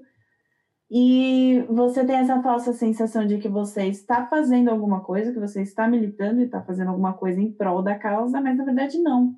Né? Na verdade, você não se uniu com ninguém, você não se uniu a, a nenhum movimento para você realmente discutir e, e, e, e, ter uma ação realmente nisso. Uhum. E chegar, sei lá, ao alto escalão a ponto disso mudar. Né? Então, essa falsa, essa falsa sensação também de liberdade e essa indignação, ela tem nos consumido muito, porque não é fácil também lidar com tudo isso, não é, é fácil. Com, com tanta notícia e quanto, quanto mais você pesquisa, mais você você percebe quão, quão, quão difícil é e quão, quão, quão podre está é. o negócio, né? Não, você, você vai abrir e vai falando, meu Deus, para é. onde isso vai? E você abre lá o, o, canal de estatística, o programa negócio de estatísticas do Brasil, você vê a quantidade de homicídios, que é um dos países mais perigosos do mundo, o Brasil. Uhum. Né? É um dos países que tem uma das maiores quantidades de estupros do mundo. Né? Ah, e aí você vai ver as notícias, é um estupro, por causa do estupro culposo, eu entendo, tudo bem, mas quantos estupros acontecem por dia no Brasil? Por que, que isso não é falado? Ou, ou, ou pior, o cara. O, o, tantos homicídios no Brasil, os países mais perigosos do mundo, mais violentos do mundo. Aí você vai lá e no que, que você vai noticiar? A morte do cara que fez o Louro José. Você tá de brincadeira comigo, E os caras, cara, retweetando, postando em tudo quanto é lado. Ah, o Louro José, o Louro. Meu, vocês estão de brincadeira com a minha cara. Mano. Ai, ai, não, Gabriel, tá difícil.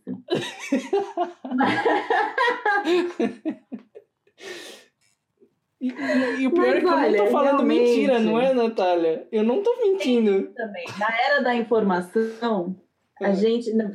Tecnicamente, era pra gente ter informação de tudo a hora que a gente quisesse, sobre o que a gente quisesse. Só que um dos maiores paradoxos realmente contemporâneos é isso: a era da informação, mais desinformado você está, na verdade. Né? E a, a informação que chega até você também é manipulada. Né? Também é manipulada. Acho que toda essa, essa comoção, grande comoção e viralização das redes sociais também é, é, é uma forma da página que viraliza a notícia ganhar dinheiro e mais views.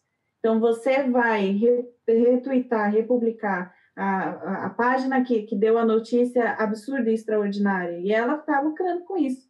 Né? Não, não, não falando sobre notícia, é claro que tem notícias que são realmente muito comoventes e muito importantes, uhum. mas também é a malícia que essas páginas têm, na verdade, com essa notícia. E nós aqui, completamente indignados em nossas casas e perdendo cada vez mais a nossa saúde mental. É. Então, é, é, é, o que a gente tinha começado a falar, né? Da, na questão de você ter um, um, uma ideia um pouco melhor do que está acontecendo no nosso país. E saber uhum. que, onde, qual é onde, onde o nosso país está. Acho que muitos eu mesmo esqueço às vezes. Eu esqueço, eu falo do Brasil para muitas pessoas e tal. É, sim, é um país lindo, maravilhoso, com pessoas muito boas, muito legais. É, tem, tem um, um problema sério acontecendo. Tem um problema sério que nunca foi tratado de forma adequada e vai tem que ser mudado, não tem outra forma. Eu e eu acredito, por isso que as minhas previsões que eu estava falando, né, astrológicas lá e tal, é, é... puxou a carta do tarô aqui. É, então eu, eu, eu realmente acho que vai acontecer ainda alguma coisa. Se não acontecer, vai acontecer, vai acontecer, mas talvez não no nosso tempo, eu não sei, eu não sei, Natália. Mas então, agora vamos falar de, de, de, de curto prazo, porque senão vai, a gente vai viajar aqui. Pra, é, até mesmo para a gente resumir agora a nossa conversa de algum jeito e curto prazo, né? que, que você acha que a gente pode se preparar agora para os próximos dois, três anos? Porque 2020, até 2022 é, eu acho que vai ser um pouco difícil assim, mas eu acho que vai, vai chegar uma hora que a gente fala, beleza, agora vamos continuar, né? E, e o que, que você acha que, que pode ser um, um caminho viável para gente agora? Cara, dois pontos. Eu acho que o primeiro é começar a abrir o leque, né? Assim, de imediato para amanhã, né? Começar a abrir teu leque. Olha, estudei violino, estudei contrabaixo a vida inteira, né?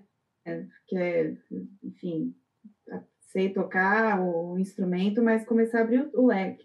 Começar a entender, sei lá, de, de gravação, começar também a, pesquisar outras, outros campos, outros meios que você se interessa, né? entender melhor também sobre o mundo, enfim, entender o que está acontecendo, essa, essa nova tendência digital, como ela funciona, de onde ela vem, para onde ela vai, e aonde há um espaço para gente entrar, né?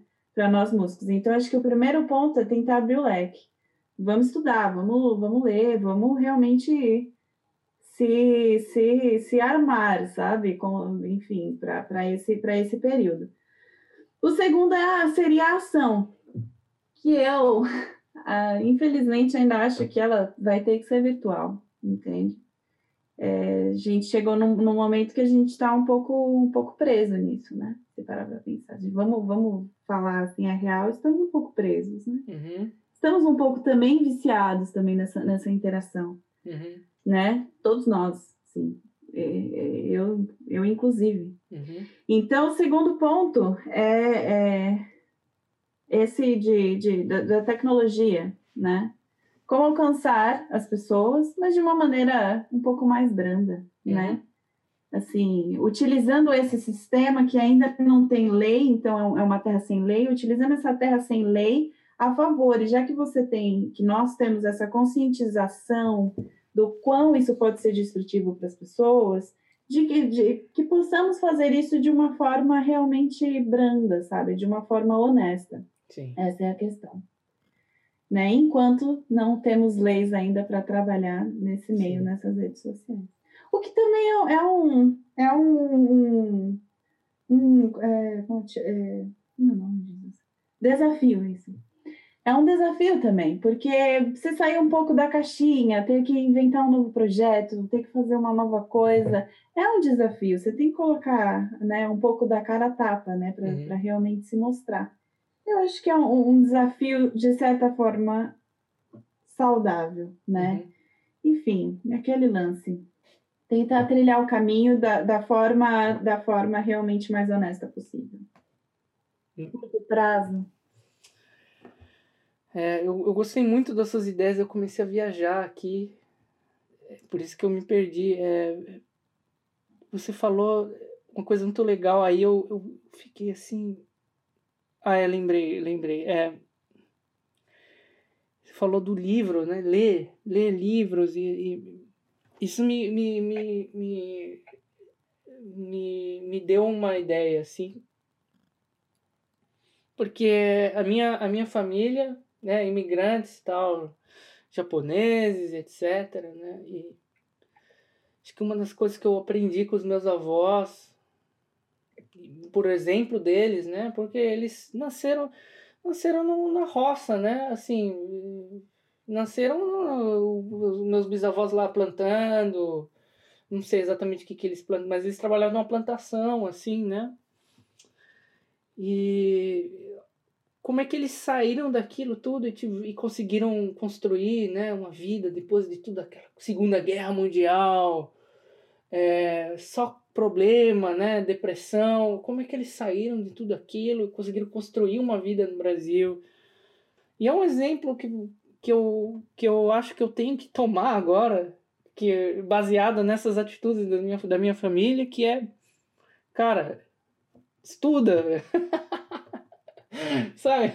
Não, não, tem outro jeito, assim. É, e agora o que eu digo não é um estudo mecânico, né? Eu, é um estudo de, meu, vamos lá, vamos ler, vamos aprender, aproveitar o tempo para, meu, vamos aprender uma língua nova, vou.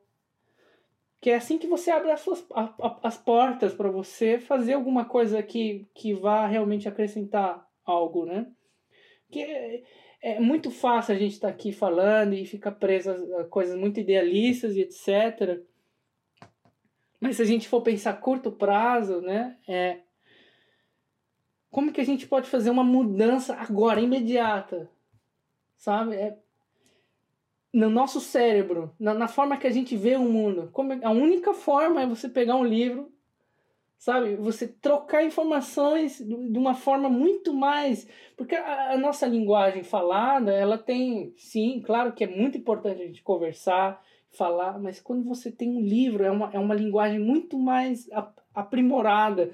É muito, tem muito mais informações bem pensadas numa frase, num livro, do que quando a gente está falando. Né? Então eu acho que é extremamente importante para nossa inteligência e para a gente desenvolver é, o que a gente não está desenvolvendo agora. Porque eu sei, eu fico, eu gasto tempo demais assistindo filmes, séries, que eu poderia estar tá lendo, que eu poderia estar estudando uma outra língua, talvez, ou, ou até é, aprender mais alemão, porque o meu alemão agora está ficando um lixo, né? Não tem ninguém para conversar. É. Então, eu acho que é. Você falou uma coisa é, sensacional, eu acho, assim, porque abrir é o seu leque, né? E eu acho que é a forma mais imediata é exatamente essa.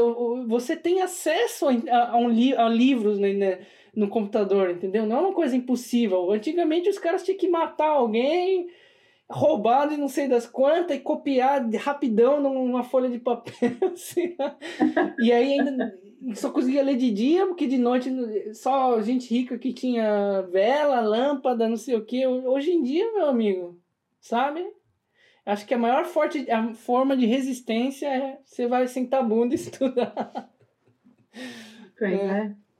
Muito legal. Pois é, e também ter a oportunidade de conversas como essa, por exemplo, que eu te agradeço muito pela, enfim, pela, pela, pela realmente pela, pela oportunidade de ter uma conversa contigo, que é essa, essa questão de trocar ideias. Eu acho que isso é muito enriquecedor, né? Sim. Você parar para parar para conversar com você quanto tempo que eu não conversava contigo. Acho que eu nunca tive, na verdade, uma conversa assim, um pouco mais, né? Vamos é. pensar um pouco, né? Contigo e é sempre enriquecedor, você sempre aprende um pouco mais, né?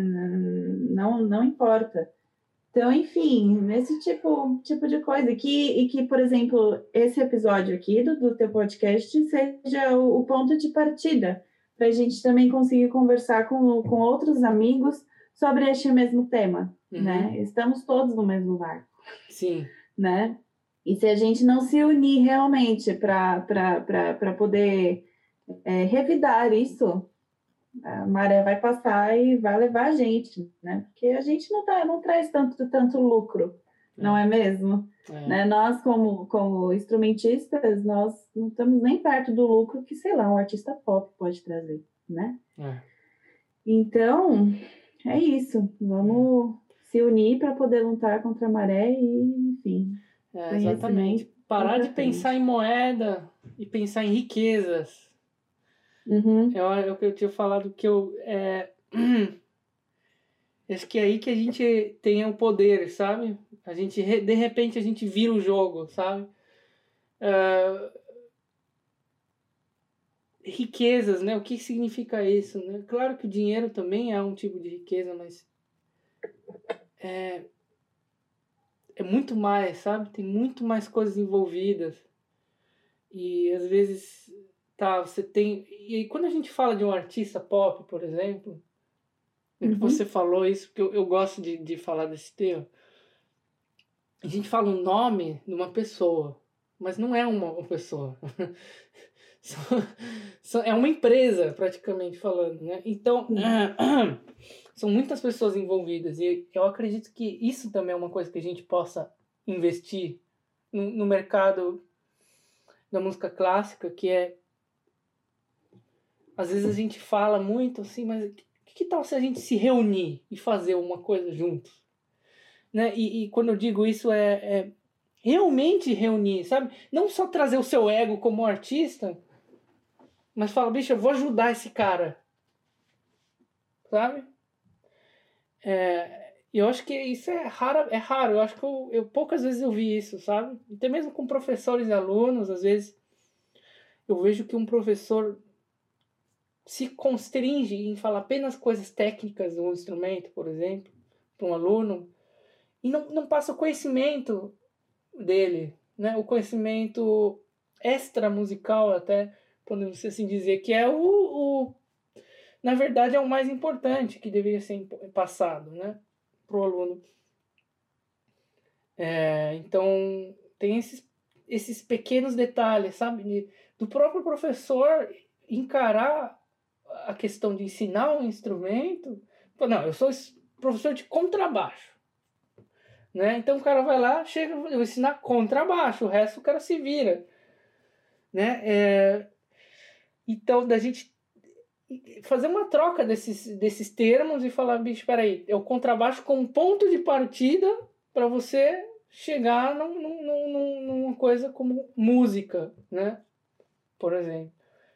E é, é um tema também muito importante da gente discutir, porque um dos problemas da nossa, do nosso meio musical é a gente. Se tá dando problema e a gente está no meio, a gente está envolvido de alguma forma, né?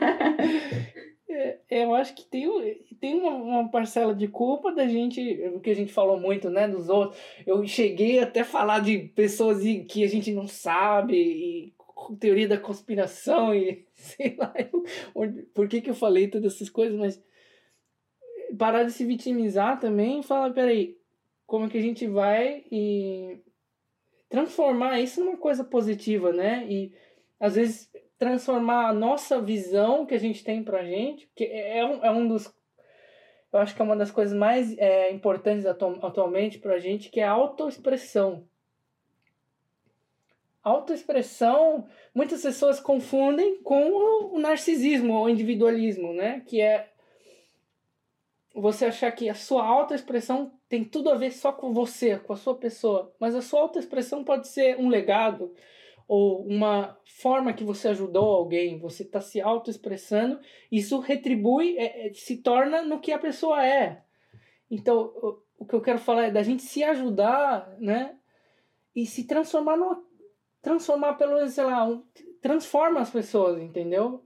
Em vez da pessoa estar sozinha, né? Que eu tava falando dos artistas pop. Que eles não são uma pessoa só, né? Então como é que a gente se organiza para fazer isso acontecer com a gente também? Né? Sim.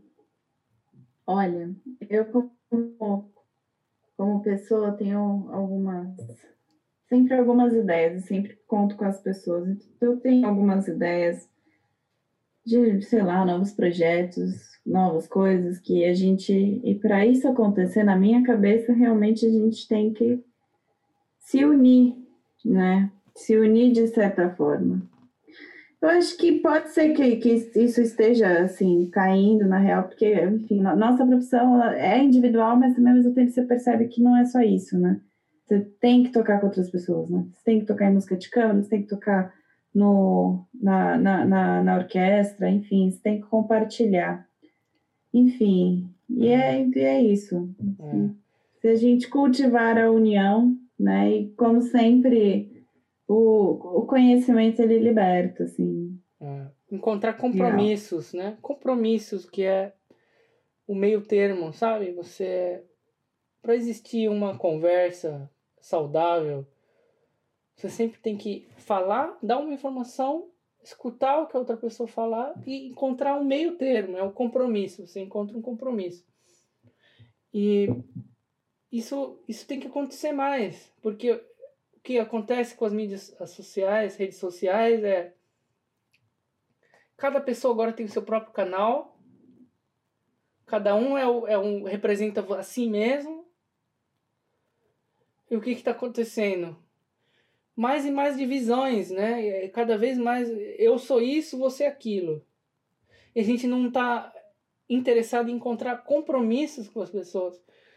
E se a gente so, somente de fazer isso já dá uma é uma diferença inacreditável. Eu queria te eu, te, eu queria te perguntar é, como é que você vê essa questão do feedback pros, entre os músicos? Durante a tua fala, eu estava me lembrando de uma coisa que eu costumo dizer. Na verdade, é, é uma frase, se eu não me engano, de Shostakovich, hum. que ele disse: é, competição é para cavalos, né? não, não é para músicos, no, no caso. Né? E com o passar do tempo, né, a nossa arte, ela também se tornou, felizmente ou infelizmente, uma corrida de cavalos, né? Tipo, o cavalo, ele não, não nasceu para fazer corrida, né? Ele não tá ali para fazer corrida. A gente faz aquilo para, né, para ter um para estar tá na bolha dentro da bolha e assim a gente faz da corrida de cavalo algo, algo incrível. E essa questão de tornar tudo uma corrida, eu não há, eu até onde isso é saudável também, até aonde. Primeiro que para mim o, o, julgamento, né, ele é muito pessoal. Porque pensa bem, o nosso, o nosso meio musical, ele, é, ele é um, nós somos pessoas críticas, né, nós, por, por termos nascido neste meio e vivermos a vida inteira meio que tem, tocando, estudando um instrumento, se aperfeiçoando e tudo mais Consequentemente, somos, somos pessoas bastante críticas em tudo que, que fazemos. O que às vezes me incomoda no nosso meio é que nós somos muito críticos, mas com pouca base. O que gera uma discussão de gosto. O que, o que gera, às vezes, a opinião do teu colega, falar, olha, eu não faria assim. Mas isso acontece até com grandes e grandes, grandes violinistas, por exemplo né? Tem sempre aquela discussão, Hilary Hahn ou Janine Jensen.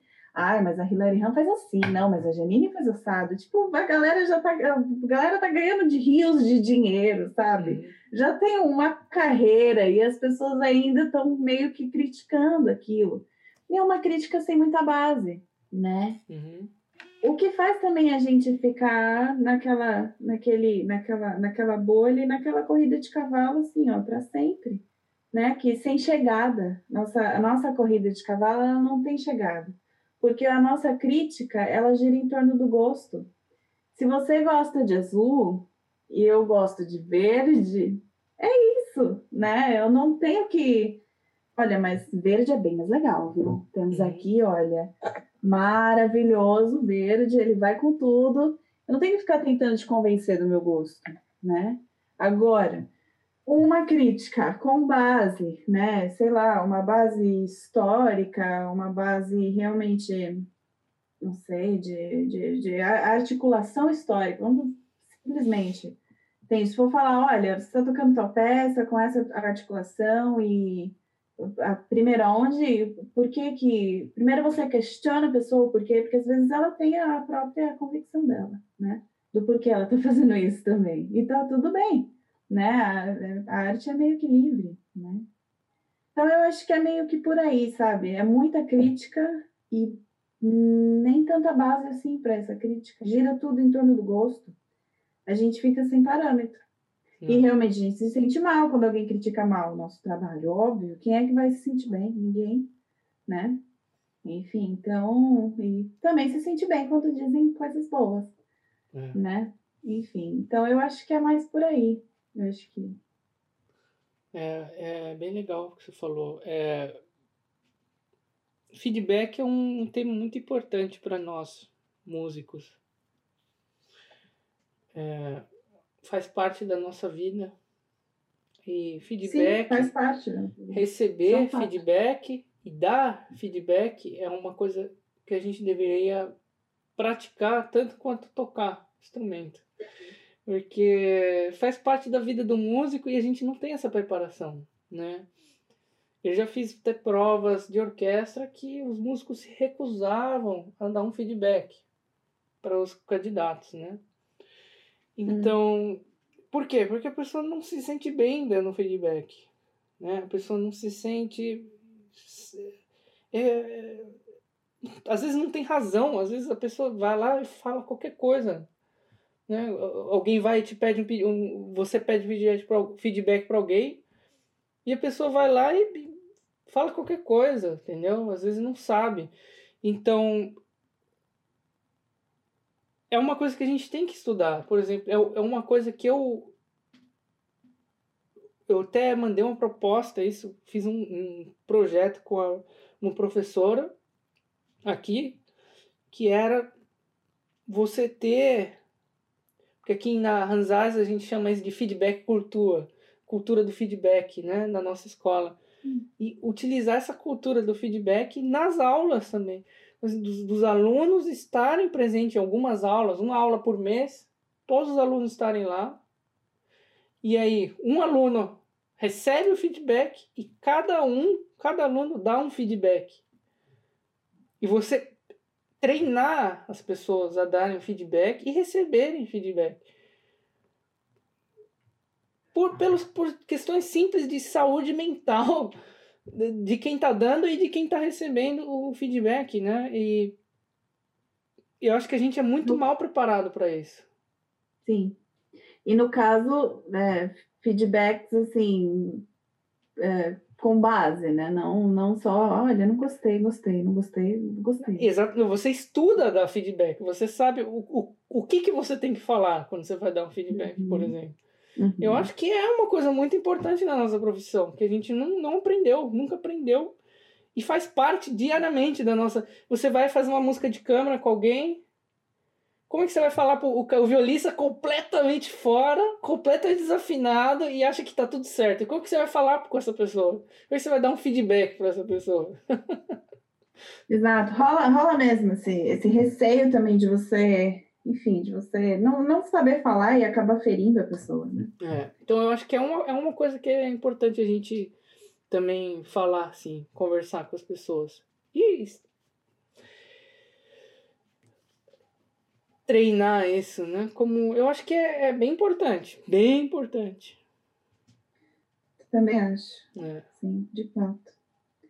De fato. Porque tenho visto muito isso mesmo, né? Essa crítica geral, mas sem muita base, né? Sem muito. Sem muita profundidade. É. é. Sim. E, e mesmo, mesmo talvez do, dos nossos professores, né? Porque existe muito essa cultura de escola antiga de, de ser, de ser rígido e ser rude com os alunos, né? Que essa escola antiga, eu acho que ela não tinha o mínimo de cuidado, né, com os alunos, né? Os professores realmente eram, eram duros e com, com os alunos, né? Enfim, aí girou essa, essa, essa falsa, esse falso pensamento de que se você se você bater, vai, vai dar certo, né? Na, uhum. Nessa questão. Se você for rude, se você for mal com o aluno, aí tem que espremer até sair o, o caldo, né? Essa falsa, falsa, falsa impressão de uhum. que isso vai dar certo, mas na verdade não, né? Não é. dá, você só cria mais traumas, mais problemas, né? Às vezes a pessoa chega lá, sei lá, só com uma pequena questão e acaba com mais questões ainda do que quando uhum. chegou. Quem já esteve no ensaio de orquestra e aí o maestro dá algum feedback, dá algum comentário e todo mundo bate fala assim, de jeito nenhum, não. Quem já esteve no ensaio de orquestra, que o Spala fala alguma coisa pro, pro naipe, é o cara da última instante fica assim. fica, é, esse cara aí, sabe nada. Ou, ou, ou, ou, ou sai mesmo de orquestras profissionais aqui, que eu já trabalhei que o, primeiro contrabaixo fala alguma coisa pro naipe, o cara do lado dele. Não, não, não, não existe é, essa troca de, de informação, entendeu? A pessoa não consegue receber o feedback e entender. E o cara que está dando feedback também não sabe passar essa informação direito para as pessoas. É um, é um desentendimento inacreditável de você ver que pessoas que estão décadas num, num lugar, trabalhando juntas, a, todo dia praticamente e elas não conseguem se comunicar de forma é, é, mais eficiente, né?